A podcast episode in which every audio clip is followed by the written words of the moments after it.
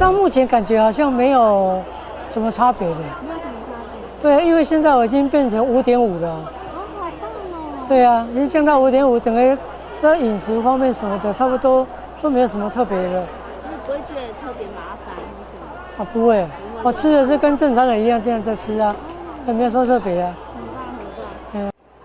对来讲哦，就属于一种很自然的慢性病啊，啊，就是要看医生啊，哦，啊，跟医生配合啊，哦，你就没什么。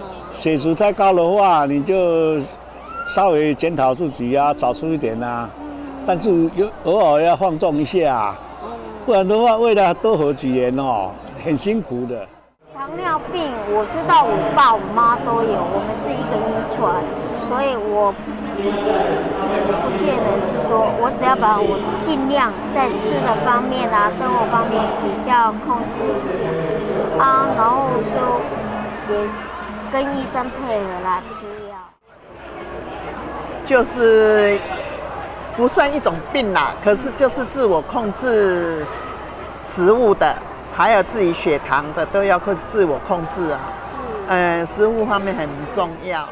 哦，一一开始知道那个有糖尿病，那个心情很沮丧，会觉得说好像等于跟美食结缘，就喜欢吃的可能都不不能吃了。对啊，就是饮食都要全部整个大变动啊，还有测血糖的时候看到那个那个血糖的指数啊，不是在标准范围里面，会会觉得很无力感。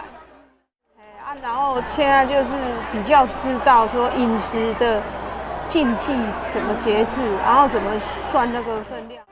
因为我可能是遗传的，因为我妈妈本身也是有糖尿病啊，然后遗传下来的。因为我们家现在兄弟姐妹几乎都都有了。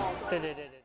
所以你得到糖尿病之前跟糖尿病之后有有什么样不一样的地方？在生活上？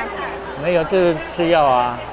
也没有什么差别啊，就是说饮食控制啊，这样子而已。对我来讲哦，是一种感觉，伊跟咱做伙一个动作是很好的一个伙伴，因为有他，我们才能够时时的注意我们的身体。